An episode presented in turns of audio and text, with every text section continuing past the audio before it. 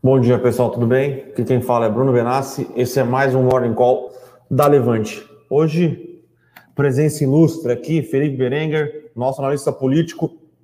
Ah, última, nos últimos dias aí, a política, é, acho que talvez o que tenha mais mexido no mercado brasileiro, apesar de que agora a gente tem é, um cenário um pouco mais desafiador aí, envolvendo ah, as economias internacionais. Né? Então, ontem a gente teve uma realização relativamente forte nas bolsas americanas, aí caindo 1%, é, bolsas chinesas continuam caindo forte. Uh, ontem, de, o mercado quis dizer que o principal catalisador aí foi a ata do, do, Federal Reserve, na verdade do FONC, né, que é o Comitê de Política Monetária do Federal Reserve, é, que defendeu aí talvez um, um retirada dos... a retirada dos estímulos, mas bem na verdade eu acho que essa é uma resposta fraca uh, em, porque basicamente todos os governadores que foram contra, é, ou que foram, que na verdade, que foram a favor da retirada de estímulos, eles já vinham defendendo isso abertamente e publicamente já, né? Então já era esperado que eles tivessem votado é, e, e, vinham defendendo de maneira é, bastante aguerrida, né? Não aguerrida, mas de, de maneira bastante firme. Então já era esperado já que os votantes eles tivessem votado é, ou pelo menos expressado dentro da ata, que achavam que era o fim da, da, dos estímulos, né? Então, na verdade, não é um fim dos estímulos, é uma diminuição lenta e paulatina da compra é, de títulos públicos federais e títulos públicos hipotecários nos Estados Unidos. É, eu acho que o que tem pesado, talvez, seja mais uma questão de é, desaceleração econômica. Ontem saíram alguns estudos envolvendo a efetividade das vacinas em relação à variante Delta. Inclusive, tem um estudo do CDC, né, que é o, controle, é o Centro de Controle de Doenças nos Estados Unidos, é, dizendo que o tempo entre as vacinas é muito importante para garantir é, uma maior é, efetividade das vacinas. Canadá e Inglaterra, é, que deram as vacinas com prazo maior de. Canadá, acho que foi quatro, três meses ou quatro meses. O, na verdade, a Inglaterra foi três a quatro meses, o Canadá foi acho que cinco meses. Ah, parece que as vacinas são um pouco mais eficazes contra a Delta, quanto Israel e os Estados Unidos, que deram ali no prazo de um mês, parece que é menor é, a efetividade, na, mas essa efetividade na redução de contágio, né? não na morte, sobre morte, sobre morte ou sobre casos é, mais. É, casos de internação, os estudos ainda não existem estudos confiáveis, tá? Então, acho que existe um receio de crescimento econômico mundial. É, a gente tem visto aí China desacelerando, o próprio Estados Unidos desacelerando, é, e agora é, talvez a, a, a, ata do Fed foi só o trigger, o gatilho que o mercado esperava para fazer uma realização lá fora, tá? Uhum. Uh, e aí, como no Brasil a gente já estava descolado do mundo, né? São 45 dias aí de mundo positivo, 45 dias de um cenário bem ruim, de, bem ruim de cenário interno, né? Então, agora com uma derrocada um pouco maior é, lá fora, aqui no Brasil, a gente apenas continua o que já, o que já vinha acontecendo já. O Ibovespa aqui, o Ibovespa futuro caindo 1,20, o índice à vista caindo 1,39, mais 1,40, na verdade, mas muitas ações ainda não abriram. As principais aqui, Vale, Petro, é, ainda estão em leilão. Itaú caiu abrindo aqui. Deixa eu pegar o 4, eu peguei o 3 sem querer. Itaú cai no 1,20, então podemos esperar o índice à vista caindo mais, né? A Petro, é, a Vale, tanto, tanto minério de ferro quanto petróleo estão caindo forte. O minério de ferro caindo muito forte na China. É, e o petróleo caindo muito forte nas principais bolsas de negociação, Estados Unidos e Europa, né? O WTI nos Estados Unidos e o Brent na Europa. Então, é, não, não faz sentido só achar que isso é uma questão de por causa do tapering nos Estados Unidos. Tá? O tapering ainda vai ser bastante discutido, é, não está claro ainda se vai. Lembrando que existem algumas alas hoje dentro do, do Federal, do Federal Reserve Tá, tá rolando, tá rolando. Não sei. É dentro do Federal Reserve. Uh, só que quem manda no Federal Reserve é o Jerome Powell, e o Jerome Powell parece não ter nenhuma é, vontade de iniciar o tapering, tá? Então, é, e ele é, o, ele é o presidente do Federal Reserve, então ele tem um, Mas os governadores que já estavam defendendo, por exemplo, esse tapering, falavam já em 2021, já, porque acho que Sim. o pessoal ficou pesando Sim, ontem sim, nessa questão do Já prazo, já, esse já é, ano. já- não, não, não, esquece. É, então, nada o de taper em novo. 2021, ah, anunciar e fazer ele de maneira paula- paulatina, tá? Não é o tapering começa amanhã ah, com velocidade infinita e vamos que vamos. É, e a inflação veio abaixo, a última inflação dos Estados Unidos, o núcleo veio abaixo do esperado, bom lembrar, né? Então, enfim, tem, tem argumentos para os dois lados aí, mas acho que com certeza é, foi o que estava precisando aí para o mercado começar a dar uma realizada. É, e lembrando, pessoal, que a- o S&P esse ano ele cresce mais de 15, ele já estava com uma alta de 16, 17%. É, exato. Então, não é uma. querendo ou não, uma pequena realizada lá fora ah, parece Fora os últimos anos, né? Isso aí. a Exato. Então, é, não só sobe, talvez o mercado estava esperando alguma coisinha ali para dar um para dar uma realizada. é, mas por incrível que pareça, estava olhando aqui, né? Sempre, a gente sempre olha o- o- os bonds, né? os- o, o Treasury de 10 anos. O Treasury de 10 anos tem caído. É. Então, me parece que é muito mais um receio de crescimento do que um receio é, De de, juros e de inflação, tá? É. Então, É. E vem caindo já também. Sim. Tem uma questão técnica, né, da, de rotação de carteira também, pelo que eu entendi nessa, nas, nas curvas americanas. Mas, mesmo assim, né, o mercado. Pô, essa, a Treasury de 10 anos chegou a bater 1,80, se eu não me engano, ali no abril. Abril. Chutando em abril, sim, maio, sim, mas foi, foi no começo do ano. é, o pessoal tava achando que né, a inflação ia vir com tudo, ficou até um pouco assustado com esses, é, esse patamar de 5%, mas agora a realidade bater na porta é diferente, né? Então, coronavírus ainda é uma questão, apesar da gente já ter é, indicativos de que pô, a gente conseguiu controlar aí é, relativamente tá, a pandemia em questão principalmente de mortes, então a vacinação ajuda aí diretamente nesse, nesse ponto, mas a gente, como o Bruninho falou, em Israel, por exemplo, a gente está vendo já um, um pico aí, uh, não como o primeiro, a primeira onda lá, mas a segunda, né, que teve aquela segunda onda, a gente já está vendo um pico aí praticamente igual ou até um pouco maior de casos, tá? Não quer dizer, não quer dizer que a gente vai ter um grande problema necessariamente. Isso a gente, né, os estudos estão saindo ainda, são preliminares, tem que entender como é que vai funcionar essa questão da vacina, mas Uh, enfim, né? Com certeza o maior impacto aí deve ser a redução, a desaceleração do crescimento e possível redução aí, uma pequena, uh, de repente, uma pequena depressão aí, a depender de como as coisas se desenvolverem, tá? Sim. Uh, bom, Deixa eu passar o. Bastão? Deixa eu passar, não, deixa eu passar o cenário macro rápido, Tá. até porque a gente não tem nenhuma grande. eh, não tem grandes novidades corporativas. tá bom. E aí a gente bate um papo um pouco mais envolvendo reformas. Pelo visto, a, a reforma tributária subiu no telhado, né? Como, Uhum. como gostam de dizer. Tem algumas outras coisas que estão no Congresso, então se passa ou não no Senado a privatização do dos Correios, como está a questão da CPI e a relação entre os poderes que continua. é, Bastante na verdade, tumultuado. deu, deu uma, deu uma segurada, né?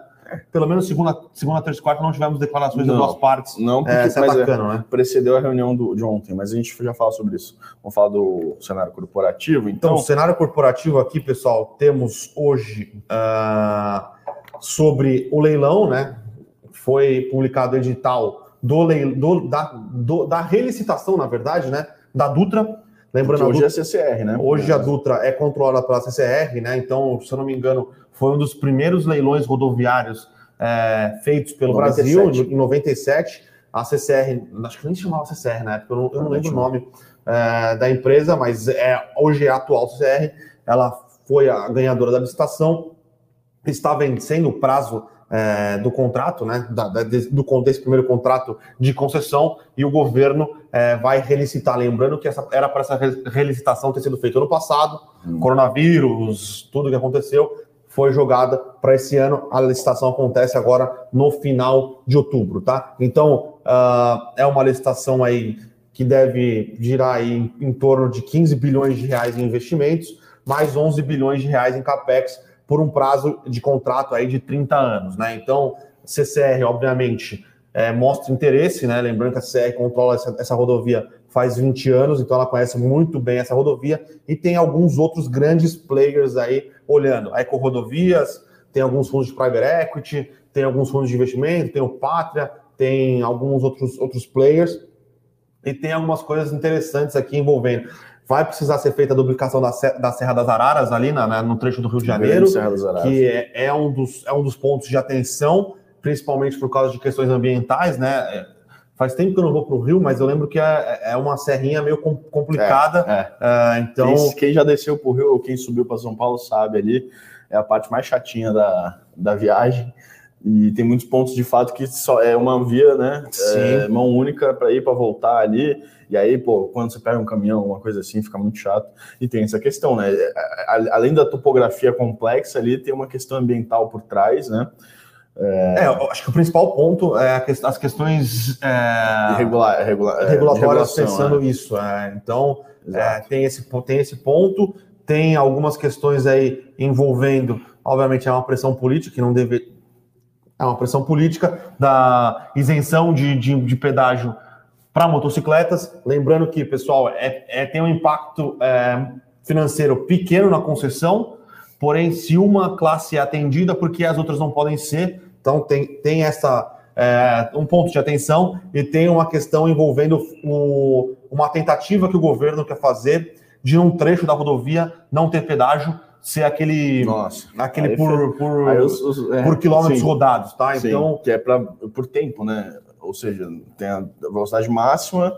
Não, não, na verdade é, é não vai ter pedágio, só que você vai pagar por quilômetro rodado. Ah, então, sim, tá bom. Uh, existe uma, uma dúvida técnica é, de como vai ser feito isso e como contrabalancear a pena de implência, né? Porque no final das contas vai chegar a conta para você na sua casa, uhum. onde está cadastrado o endereço do carro, você não pagar, o que, que vai acontecer? Como é que vão dividir esses riscos? Qual que é a uhum. inadimplência? Uhum. Porém, é uma licitação bastante. É, é uma licitação, licitação que é relicitação, na verdade, que é bastante esperada, tá, pessoal? Então, é uma rodovia consolidada, então a gente espera. Alto. Exato. a gente espera que tenham bastante interessados, porém, aqui é uma opinião minha, tá? Se a CCR não levar, ou se alguém levar pagando mais caro do que o bid da CCR, ele está fazendo ele está pagando caro demais pelo ativo, tá? Não existe ninguém que conhece a Dutra como a CCR. Então, se você quiser pagar mais caro do que a CCR quer pagar, você está tomando um risco que eu considero relevante, tá? Tudo bem. É,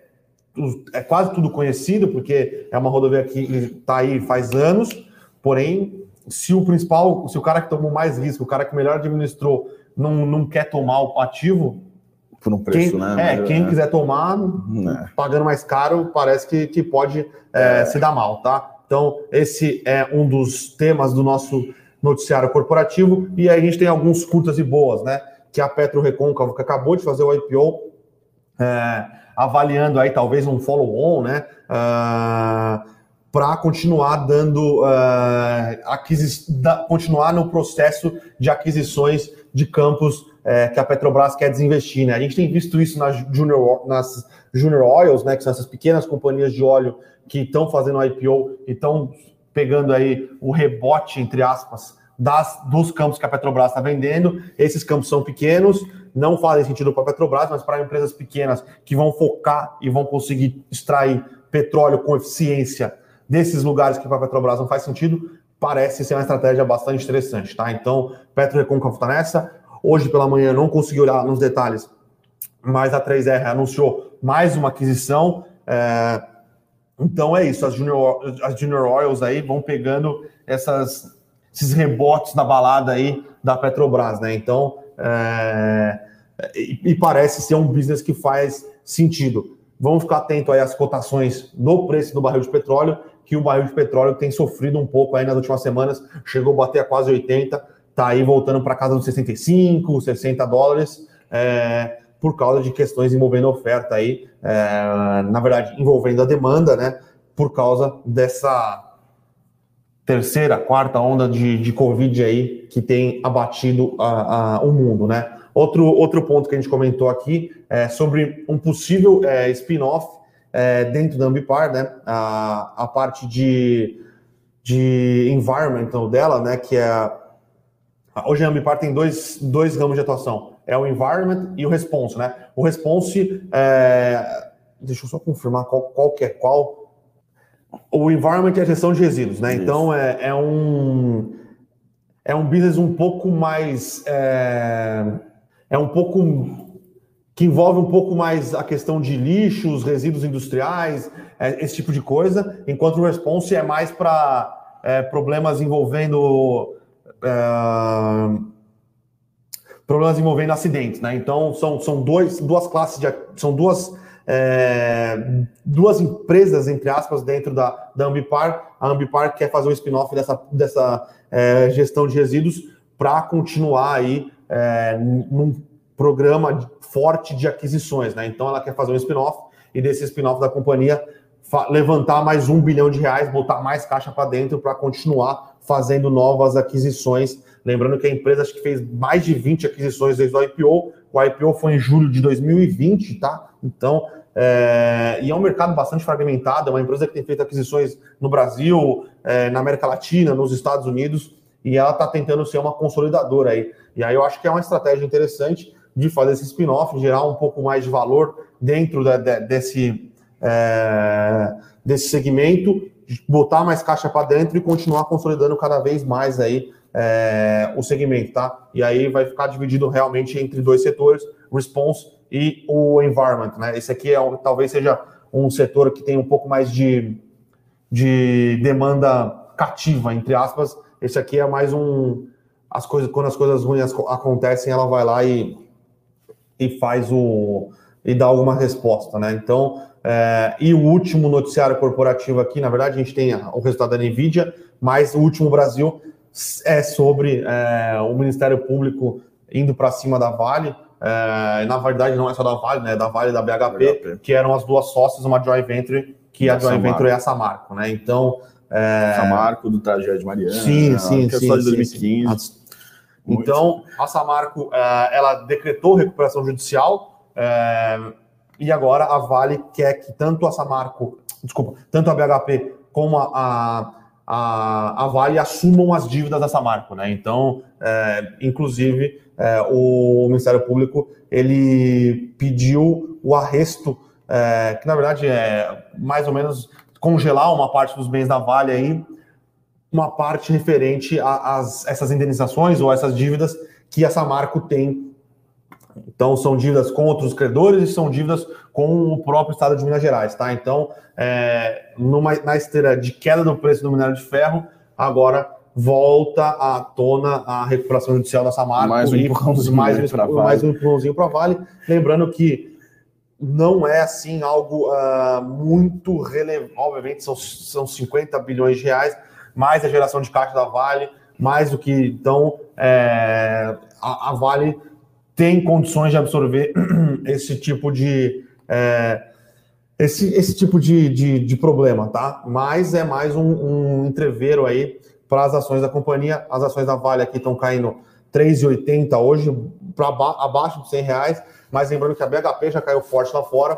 Tudo bem que a BHP estava caindo 10, mas tem a questão que hoje ela ficou ex-dividendos lá fora e a Rio Tinto estava caindo 5, tá? Então a Vale está caindo mais ou menos em linha do que caíram é, as outras grandes empresas de minério de ferro lá fora. E por último aqui, uh, resultado da NVIDIA, né? Comentado aqui pelo Fernando Martim, nosso analista de ações globais. A gente gostou, né? Na verdade, a gente, eu tô falando a gente não, ele gostou, ele gostou. né? Uh, acho que o resultado foi bom, foi acima das expectativas. Uh, crescimento de receita, crescimento de, na verdade, manutenção da margem bruta. Lembrando que a margem bruta é, da NVIDIA é bastante alta, aqui acima dos 60%, né, 65%. Uh, crescimento do EBITDA, geração de caixa, é, lucro. É, então, foi um resultado bastante positivo.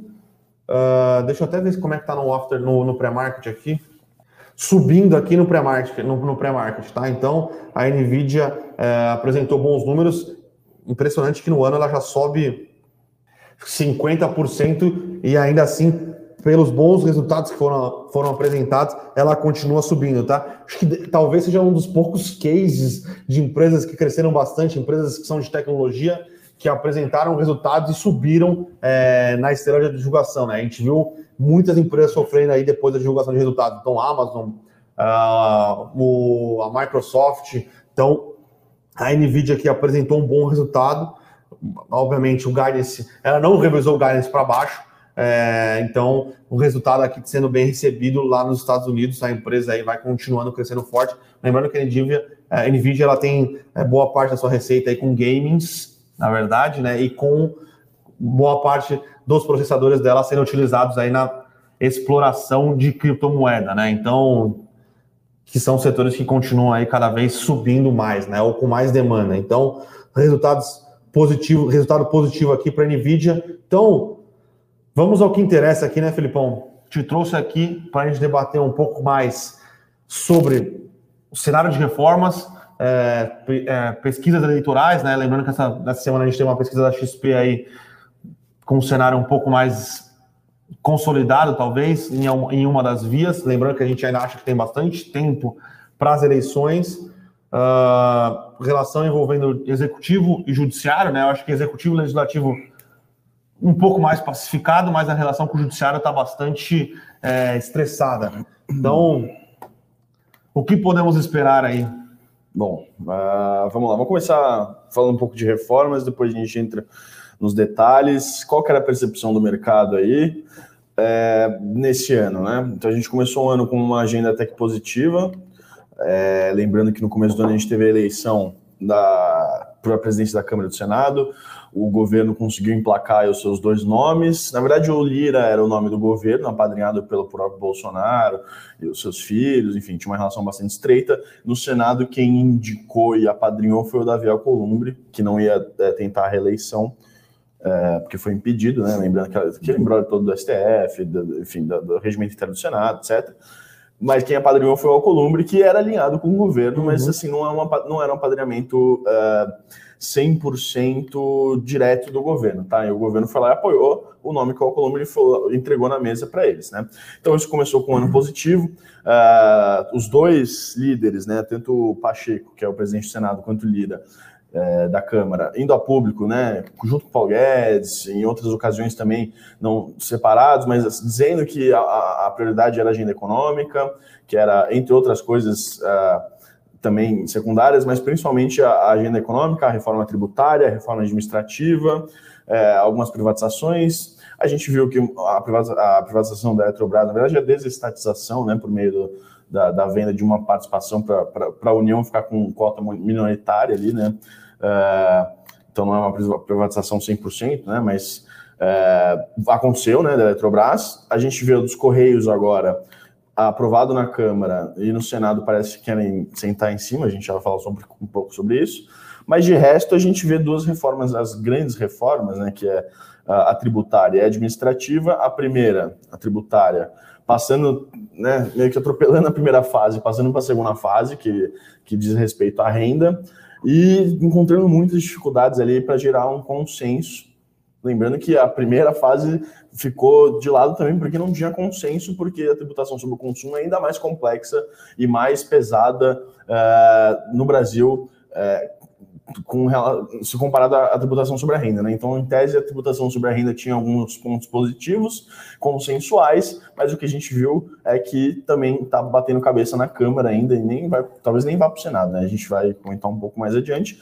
E por outro lado, a reforma administrativa também ninguém mais falou sobre, tá? Tá, é verdade. tá parado na comissão especial, tá? Foi aprovada na, na CCJ, mas lembrando que a CCJ da Câmara é muito sobre uh, constitucionalidade, né? Então não vai entrar diretamente no mérito. É, e aí foi foi montada, foi até instalada a comissão, comissão especial da reforma administrativa mas não tem muita. Está em processo de audiência pública e tal, mas ninguém está dando muito prazo, assim, ninguém está comentando muito sobre a reforma administrativa. Então, é uma coisa que também vira uma incógnita, tá? E dentro desse cenário que a gente vê aí é, novas bombas ou bombinhas, vai, para não dizer uma mega bomba fiscal, mas que pegou esse mercado aí. Né? Então, esse primeiro semestre aí, com muita expectativa, alguns avanços, então o mercado reagiu bem, e aí entrando agora no segundo semestre.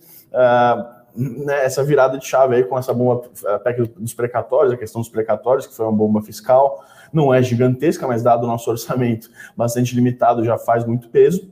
E também os riscos é, fiscais atrelados aí às eleições, tá? Então, é, a percepção que o mercado, é, o mercado começou a perceber que talvez a pauta econômica não seja mais a prioridade, tanto do legislativo, que já começa a pensar, por exemplo, em reformas próprias, por exemplo, a reforma eleitoral, é, quanto para o executivo que está pensando mais em como realocar gastos, em como uh, fazer programas de incentivo aí, uh, uh, assistência às famílias, enfim, outros isenção, por exemplo, do diesel, enfim, grupos organizados ali que poderiam ter, uh, gerar dividendos eleitorais. Então, esse é o cenário e o mercado começou a perceber que, putz, espera aí.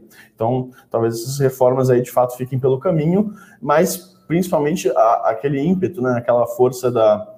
Uh, aquele discurso unânime e, e, unificado entre os líderes de não, a pauta econômica é prioridade, a pauta econômica é prioridade, ficou pelo caminho. É, e a gente vê, por exemplo, a reforma tributária não consegue ser votada no plenário da Câmara.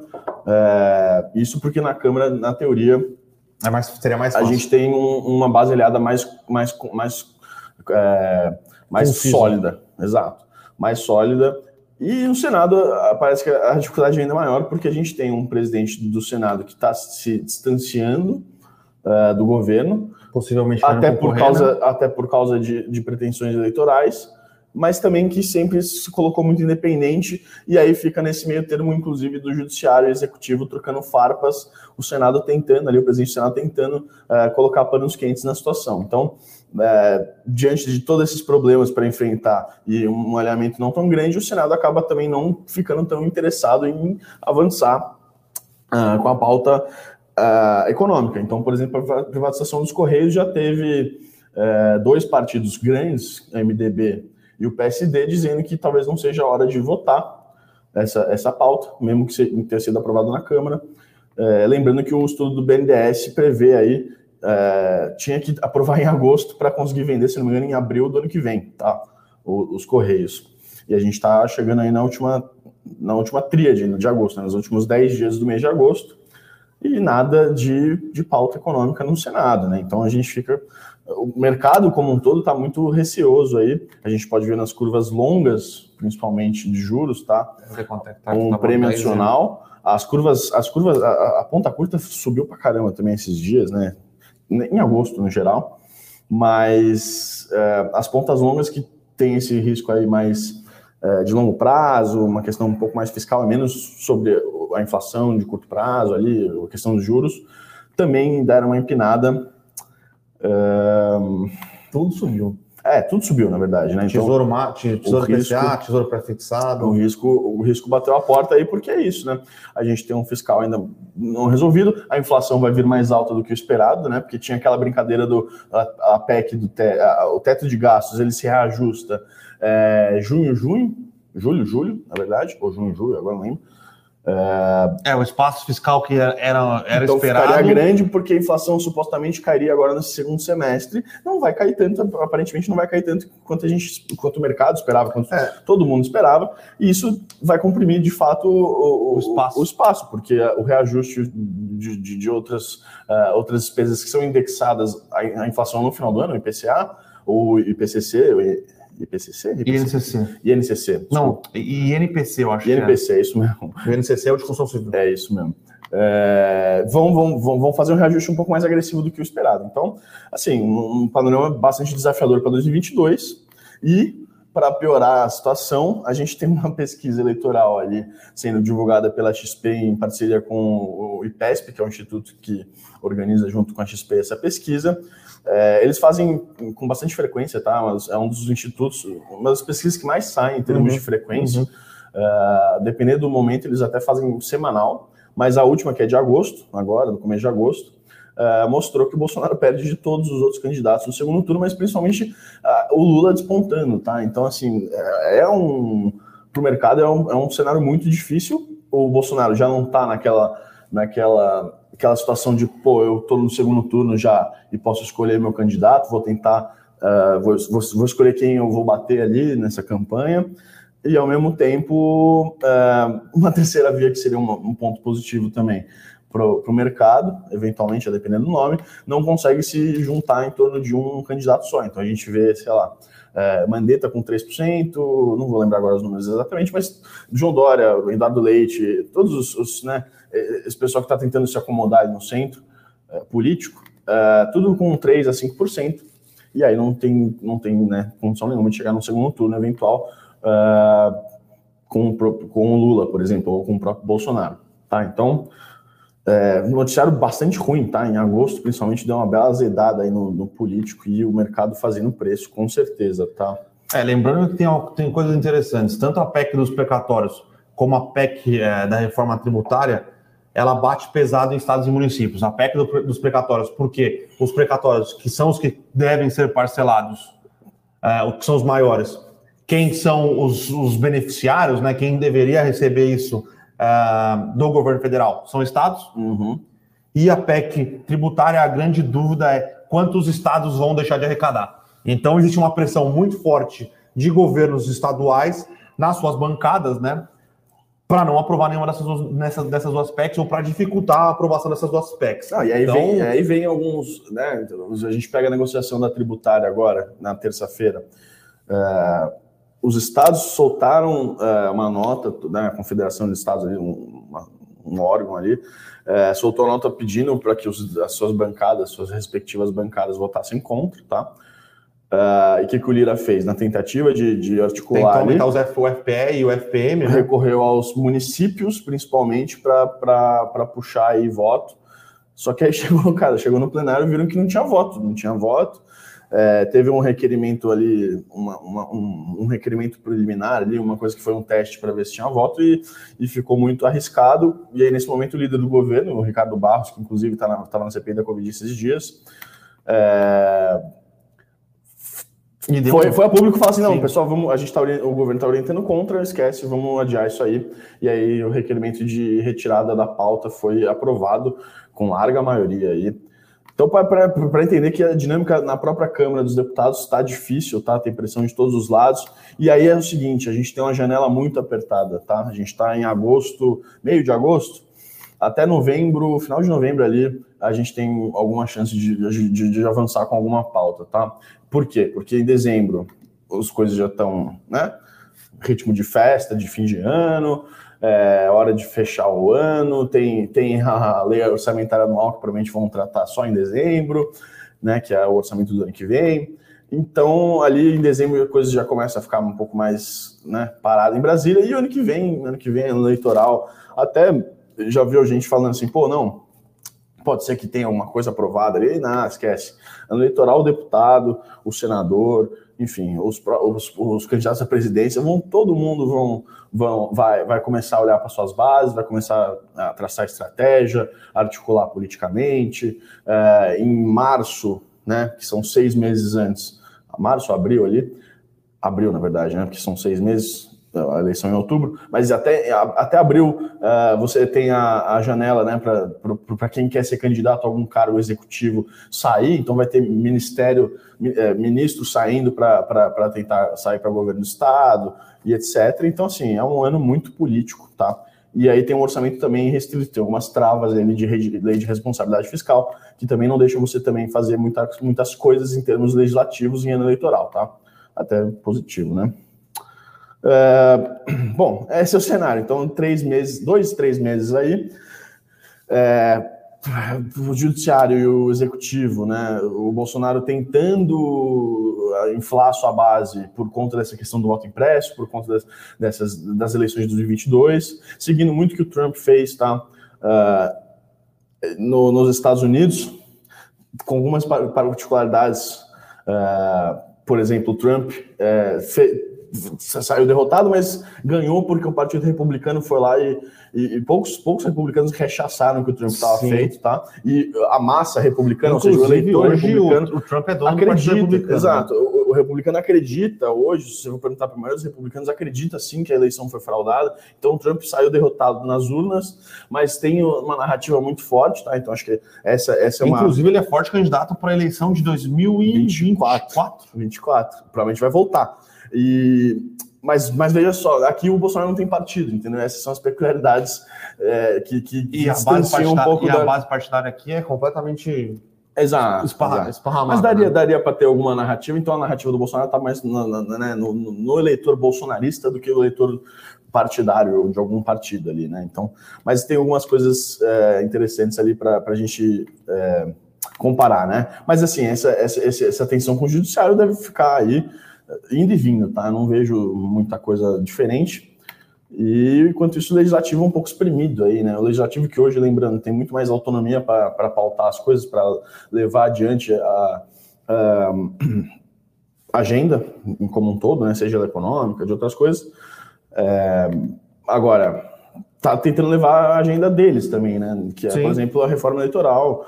É, e, e, diante de um executivo ali que está preocupado com, com outras coisas, uh, e a equipe econômica, o Paulo Guedes, por exemplo, preocupado com como é que vai ser o orçamento, por exemplo. Tem que entregar até o final, de agosto, de agosto, não é? Tem que entregar até daqui 10 dias vai entregar até dia 31. Então, assim, né? Difícil, difícil cenário, difícil cenário. A gente, eu lembro que no começo do ano a gente falou aqui Uh, a gente escreveu, quem quiser, quem é nosso assinante sabe, reiteradamente que seria um ano desafiador, que a gente teria uh, avanços pontuais aí no, na, na, na, pauta de reformas, tá? Então a gente continua com esse cenário e é o que deve se desenrolar até o final do ano. Então, assim, gatilho de alta político difícil, tá? Difícil acontecer. Isso é mais um detrator aí, provavelmente, para a Bolsa, né? Que deve sofrer e vai depender de, de outras coisas aí até o final do ano, tá? Bom, falando pra caramba já aqui. É, lembrando que a Bolsa, a gente viu uma temporada de resultados muito, muito boa, positiva. É, e tem inclusive uma pergunta assim, parecida com isso. Uh, e ainda assim a gente não teve uh, grandes movimentações, né? Inclusive, durante basicamente toda a temporada de resultados, a gente viu a maioria das ações caírem. Então, acho que o trigger, ou esse trigger teria que vir de alguma ou calmaria no cenário político, é, é, ou é que o fiscal uh, já tá, o fiscal já é um negócio que se construiu agora como desafiador para o que vem. Então, assim, a grande aquele, aquela história, né, de, de que a gente entra em 2019, né, com, nova, com as novas eleições, né, o mercado preocupado. E aí tem dois anos muito positivos, assim, em termos de perspectiva, tudo sendo tirando algumas né, bateção de cabeça ali, mas as coisas se encaminhando, a reforma da Previdência aprovada, tal. agora a gente já não está mais nesse, nesse momento de novo. Agora é de novo o que a gente viu ali antes da eleição de 2018, quando você tinha muitas incertezas, apesar de um bom governo Temer, tá? com algumas, uh, alguns ajustes uh, positivos, a gente está vendo mais ou menos o mesmo receio uh, do, de, de, de, de, desse, desse tempo aí pré-eleições. Tá? Então, e o fiscal acaba pesando mesmo, inevitavelmente, tá? Até porque o governo quer gastar para conseguir voto. Sim. Aliás, isso é padrão. Qualquer né? governo. Né? Qualquer governo, qualquer presidente que tenha pretensões de reeleição, tá? Enfim, é, mas é isso, né? A Bolsa, os resultados corporativos muito bons. Inclusive, vamos já emendar com uma pergunta aqui do, do nosso atleta bodybuilder. Perguntando de B3. Investidor bodybuilder. Ele sempre está aí. Uh, falando de resultado do terceiro tri. De B3. A gente ainda não, não uh, terminamos de fazer nossas as novas estimativas aí, pensando em B3, tá? Uh, mas os resultados da B3 são. A gente vai. Ela acabou de soltar o de julho, né? Então, julho ela solta os dados operacionais, agosto ela solta os dados operacionais, setembro ela solta os dados operacionais e o resultado, a, o resultado só vem realmente em novembro, tá? Mas a B3 divulgou números ok, positivos, assim, e a ação continuou apanhando bastante, tá? Acho que talvez tenha algum receio envolvendo alguma coisa um pouco mais de competição, uh, tem algum receio envolvendo talvez uma migração aí, já que já vem acontecendo de mais investidores saindo de renda variável indo para renda fixa, é, mas a gente acha aí que a B3 tem apanhado é, bastante nos últimos meses aí, talvez até um pouco demais, tá? Uhum. É, bom, o pessoal está perguntando bastante política aqui, eu vou aproveitar então. O, só aqui o, o Hernani é, Vilarino aqui. Vai. É claro que ninguém sabe qual será o fundo do poço, mas podemos dizer que essa queda ainda vai ser bem severa, a ponto de encostarmos no 110? Ah, eu, eu, Hernani, cara, a gente está perto, tá? É possível, então, né? A gente já está aqui negociando. 4% ali é, já. A gente está negociando próximo dos 115 mil pontos é, com o cenário externo aqui. Deixa eu ver até se melhorou alguma coisa Ó, é, lá fora. Não, vamos fazer um exercício, pegar a bolsa 2020. É, lá fora deu uma desazedada, tá? Imagina. Se, se você me possibilitar inventar essa palavra aqui, mas lá fora deu uma desazedada, tá? Tava, os, os futuros nos Estados Unidos abriram caindo, quando a gente começou o Morning Call, estavam ali a caindo quase um, lá fora já está caindo meio, vai. Então, ah, e olha só, a história de 2020, a história do final de 2019 e 20 é a bolsa ali brigando no 100, 100 a 120 mil, tá? Então 110, 115, aí tem o, o Covidão, né? Obviamente, em março, aí despenca para 70, para 60, 70, vai, região de 70, e aí a gente tem nosso pico aqui, essa, essa alta bem forte aqui desde então. Mas, pô, pegar novembro do ano passado, a gente estava com bolsa 110. Então, assim, não é uma coisa, não é uma realidade tão, tão distante, tá? Então, eu acho que tão. Ah, né? Difícil não, de acontecer. Não realmente. É difícil, é, é difícil de, de, de, Aí o cara jogou, o Vinícius falou Ibovespa nos 50 mil. Aí também acho que não, né? Se for, a gente vai ter que rever aqui é, a nossa. É, vou ter que rever meu emprego, tá? Então, torçam para que isso não aconteça, é. por favor. Ah, mas é, enfim. E... Tem uma dúvida aqui é, do Vini, hum. que eu, deixa, eu, eu vou responder, tá? Mas Bora. por que o mercado tem tanto medo do Lula? O último super ciclo de alta da Bolsa ocorreu de 2002 a 2008, período em que Lula foi presidente. Ah, tem algumas coisas diferentes. Primeiro, 2002 a 2008, a gente teve um super ciclo de commodities, tá? Ah, o governo Lula de 2002 ele foi reeleito com a carta, aos, na verdade ele foi eleito, depois de eleito ele escreveu a carta aos brasileiros, dando uma acalmada, ele tinha uma equipe que tinha o Meirelles na, na presidência do Banco Central, o Marcos Lisboa era o secretário de Política Econômica, saudade de ter o secretário de Políticas Econômicas como o Marcos Lisboa. Uh, Saudades. Ele seguiu uma política uh, fiscalista, tá? O, o Palocci, ele foi um, um, ministro da Fazenda bastante fiscalista, uh, mas tem algumas coisas aqui envolvendo. Ele teve a Carta dos Brasileiros, ele fez uma boa, ele manteve uma boa política fiscal que vinha sendo, que foi implementada pelo uh, Fernando Cardoso, então ele colheu os frutos e ele não chutou o balde. A verdade é essa. E o mundo foi tudo que o Brasil precisava. Era super ciclo de commodities, era vamos investir em emergente, China crescendo 50 mil por cento ao ano. Uhum. Os próximos anos não devem ser assim certo? E o Lula, uh, eu não sei qual Lula vem é, para as eleições. E o Lula, uh, ele é, é difícil é saber, mas ele não parece ser mais o Lula Paz e Amor. Tá? É, sim, número um. Número dois, acho que tem uma questão jurídica aí por trás dessa, dessa loucura, né, de lei de ficha limpa, condenar, é, segunda instância, condenar em segunda instância, aí vão lá, anulam um processo, todo o processo, inclusive, vai ter que retomar todo, a gente ninguém, ninguém inclusive, está falando sobre isso, né, engraçado como as coisas vão e voltam no noticiário, mas, mas ninguém falou mais sobre isso, isso nem, a gente nem sabe que pé que tá, na verdade deve estar tá parado, mais ou menos parado aí, então Lula vai ser candidato sim, tá, mas acho que essa, essa insegurança também pega mal, assim. A gente tem um presidente que, querendo ou não, chegou a ser condenado em segunda instância, tá? Que é aí é, é, a, é a, segunda instância é a, é a última, é a última não, que você, se discute, é, você discute mérito, tá? Para cima que você tem o, o STJ e o STF, no STF você discute constitucionalidade e no STJ você vai discutir processo, umas questões mais processuais, tá? É, então, assim, né, um presidente que é condenado, não fazendo nenhum juízo de valor aqui jurídico, tá? Mas, assim, um presidente que quer é, condenado em segunda instância. E aí depois vão lá e, e, anulam por decisão, inclusive de uma corte, que, que aí dizem que tem muito poder, tem gente que fala que não deveria se meter nessas questões, etc. E aí você coloca um cara que não é tão agradável assim ao mercado, justamente primeiro, porque teve um gigantesco esquema de corrupção nas empresas estatais, inclusive, tá? Promoveu isso. Segundo, foi o fiador da Dilma, com a sua política econômica. Apesar de, de quando a coisa começou a dar, dar errado, ele pulou do barco, né? Que não é, não é nem bobo. E, e terceiro, essas, essas, essas, essas declarações recentes, se você pegar as poucas entrevistas, o Lula tá quieto, tá? O Lula tá quieto, sabiamente, porque tá vendo. Tá, enfim, tá na dele porque é o jogo. Mas assim, você pegar as poucas entrevistas que ele deu aí, desde que ele meio que se colocou como pré-candidato, é a autonomia do Banco Central, é, ele quer revogar. É, privatização de jeito nenhum, teto de gastos é uma besteira que, que, que, que breca crescimento no país, que, que deixa o, o, o, trabalhador mais pobre. Enfim, esses sinais aí que podem ser meramente eleitoreiros, porque lembrando, eleição é uma coisa, depois o governo é outra, sempre. Olha o próprio Bolsonaro, tá?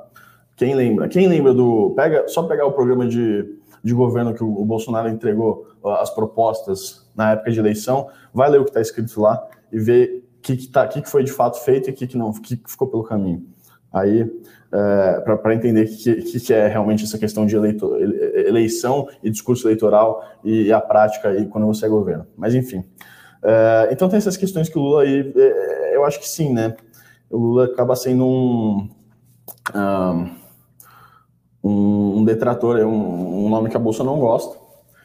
Até porque é o seguinte, entendeu? O Bolsonaro querendo ou não, tem um alinhamento ideológico ali um pouco mais, uh, via de regra, um pouco mais, mais próximo aí do mercado, ou pelo menos econômico com o Paulo Guedes, tá? Então, é, é mais fácil ser conservador e ficar com o que a gente mais ou menos, na visão do mercado, já conhece ali, apesar do Bolsonaro ser um cara mais polêmico também, uh, assim como o Lula é. Mas é isso, assim, o Paulo Guedes, na teoria, né, é um nome de mercado e de, tem credibilidade, enfim, ele ficaria, tá? Eu acho até que ele ficaria para um segundo mandato. Isso ah. também é outra questão a ser discutida. Mas enfim, falei bastante já também Sim, sobre Lula. Aí tem uma dúvida aqui do, do Vini, estou vendo na internet, o preço do lucro sobre o lucro da Bolsa está em 6,87, o último período que esteve tão baixo foi na crise de 2008. Será que isso faz sentido, gente, todo esse pânico de mercado? Vini, eu acho que não, não faz sentido se as coisas não piorarem mais tá? Então, uh, se as coisas piorarem, talvez uh, esse, os lucros para daqui 12 meses, né, se tem, tenham que ser revistos para baixo, e aí talvez esse PL que a gente está vendo agora talvez seja um pouco mais alto. Uh, mas as coisas ficando como estão até agora, já tem muita notícia negativa precificada, então, é, porém, a gente sabe que as coisas podem é, piorar. Mas parece é, fazer sentido uh, manter ou aumentar um pouco a exposição em bons ativos, tá? Eu acho que é hora é, de ficar um pouco mais na defensiva, é, como assim, a gente sempre vem falando aqui, ter caixa, tá, pessoal? É sempre importante ter caixa, entender qual que é o seu perfil de risco, entender o quanto você quer ter em ações, o quanto você quiser ter em fundos imobiliários, enquanto você quer ter em ativos atrelados à inflação, porque aí quando esse, esse tipo de, de queda acontece, você sabe se você pode aumentar alguma dessas classes de ativo ou não. Então, mas é sempre importante ter um, uma parte dos seus recursos é, em caixa, tá? Então, é, se faz sentido, Vini, sinceramente, eu acho que tem bastante coisa barata, tá? Mas tem bastante incerteza também. Então, uh, é isso. Então, uh, o Nilson aqui perguntando de fundos imobiliários. Eu acho, como eu estava falando de ações, tá, Nilson?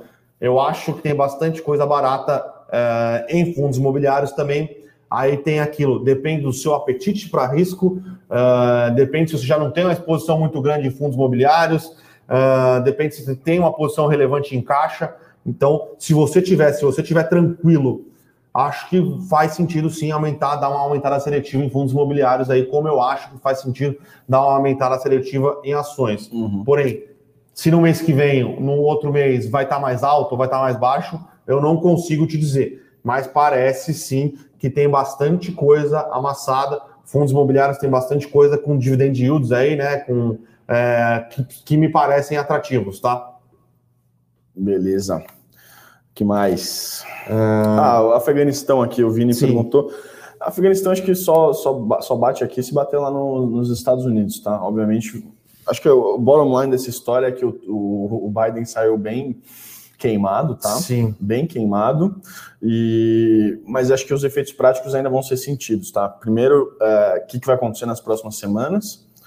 Então, uh, como, como a tomada de Cabul, já, que é a capital né, do Afeganistão, pelo, pelo Talibã já aconteceu, agora resta saber como é que vai ser essa transição de poder. E como aconteceu mais rápido do esperado, se essa transição de poder for turbulenta, vai cair nas, no colo do, do Biden, tá? Agora, se não for turbulenta, menos mal ali, pelo menos o o governo americano entende. É, e aí a Bolsa Americana vai sentir. E tem as midterms, tá? Que ocorrem, deixa eu até pegar aqui. Uh, no ano que vem também, mas se eu não me engano, já no primeiro semestre. Só, só não, no, segundo semestre. Então, tem um, tem um pouco de chão ainda para falar de midterms, mas pode ser que a gente sinta aí alguns efeitos práticos aí dessa atrapalhada da retirada. De... Lembrando que, assim, todos os, os últimos presidentes queriam retirar as tropas, tá? Então, agora, o problema foi o formato como foi feito, sim, o sim, cálculo sim. diagnóstico feito errado ali, e aí a ideia do... Era um, era um elefante na sala, tá? De fato, a experiência no Afeganistão dos Estados Unidos já tinha acabado faz tempo. Uh, por quê? Porque eles entraram lá em 2003 com a intenção de acabar com, o, com, com a Al-Qaeda, que, era, que tinha uh, células ali no Afeganistão, e achar o Bin Laden, né? Então, assim, é, isso já foi resolvido faz tempo. Só que aí acabaram ficando lá e tentaram. É, é aquela coisa, né? Os Estados Unidos tentando promover aí mudanças no governo, tentando pacificar ali de uma forma democrática, instalando eleições e tal. A gente até teve eleições no Afeganistão duas vezes, três vezes. Mas, enfim. É, é, aí ficou esse pepino e, e aí a ideia do governo Biden era sair e aí, sei lá, em seis meses o Talibã ia tomar cabo. Aconteceu em questão de semanas. Porque aí, se fosse em seis meses, o Biden ia falar, pô, mas isso aí é uma dinâmica interna deles, eu não tenho nada a ver com isso, a gente retirou nossas tropas, como a gente falou que ia fazer. Ah, esse, essa tomada foi consequência desses seis meses depois da retirada. Agora, como aconteceu em questão de semanas, acabou batendo aí no governo americano de fato, tá? Agora. que mais? Então, Afeganistão, a princípio, não, tá? Não, não, deve, não deve fazer muito preço por aqui, enquanto não fizer preço na Bolsa Americana. E o Lisandro. Lisandro, é, se você acha que. A gente está querendo poupar o dinheiro dos investidores que nos acompanham, tá? Uhum. A gente está tentando ser realista aqui. Se você acha que nossa, é, nossa visão está muito enviesada, você pode ficar à vontade. E aí, pô, faça justamente o contrário que a gente está tá falando. Então, pô, sei lá, compra bolsa alavancado Pega umas, umas calls aí de bolsa em agosto, final de agosto, setembro, sei lá. Fica à vontade, cara. É, sempre a gente é que respeita opiniões divergentes e, e faz uma análise realista para, inclusive, vocês, nossos clientes, não perderem dinheiro. Quiser, com, é, vende dólar, fica shorteado em dólar, compra, compra real. Ah, Heleno, sobre o Afeganistão, falar de cachorro morto na análise financeira e econômica, cuidado, tá? Uh, tem questões importantes envolvendo a pressão da China no Afeganistão para incomodar a Índia, Sim. que é um parceiro estratégico nos Estados Unidos, envolvendo o Mar do Sul da Índia, que vai bater em Taiwan. Então é uma questão um pouco mais, é, mais complexa do que bater é, só em cachorro morto, tá? A geopolítica internacional é,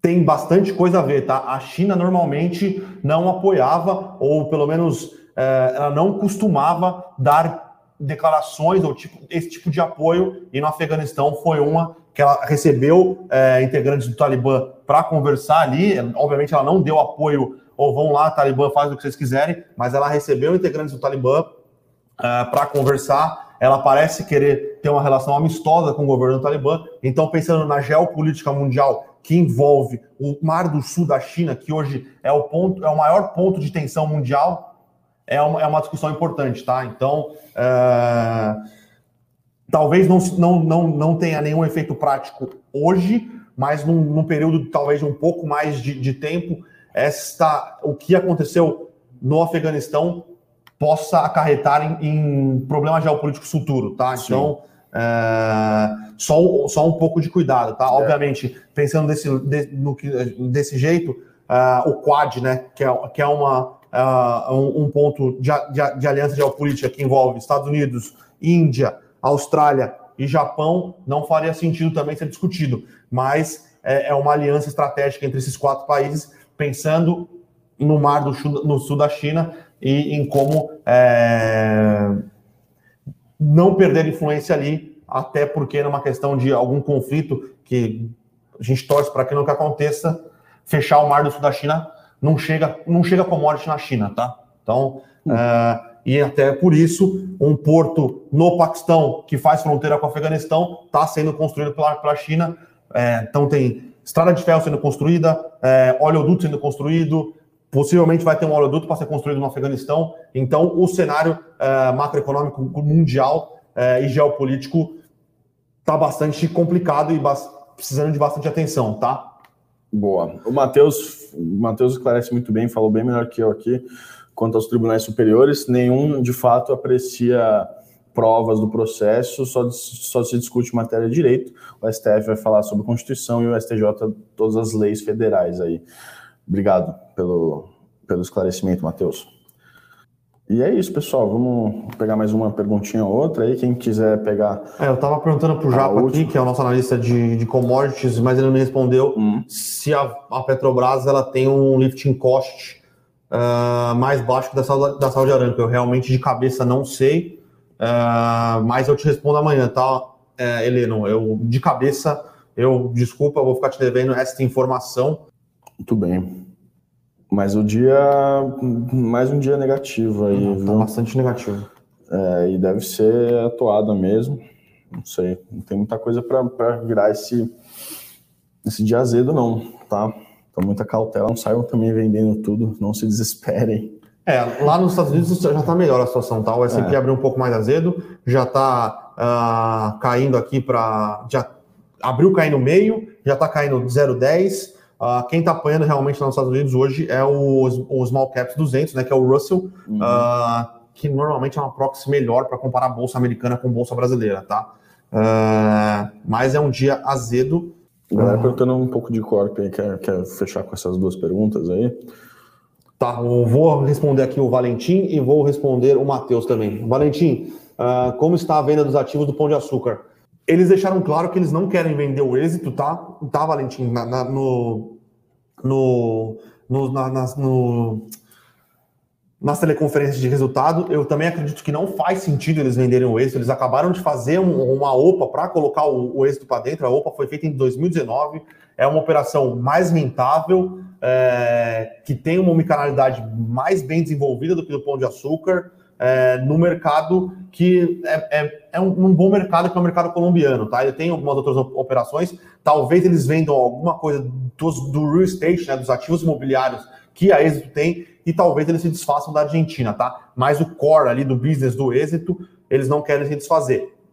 E sobre a Cenova, uh, tem uma coisa é, que aconteceu nos últimos dias, na verdade, foi aí, acho que no final de julho, começo de agosto, que foi que a holding uh, do uh, a holding do milionário russo, do milionário francês, que eu esqueci o nome, que é o dono do cassino, uh, ele conseguiu algumas renegociações de dívida que fizeram com que ele não precisasse é, ser ir a mercado, fazer um follow-on da, da Cenova ou qualquer coisa nesse sentido. Rally. Ou, é, um rally.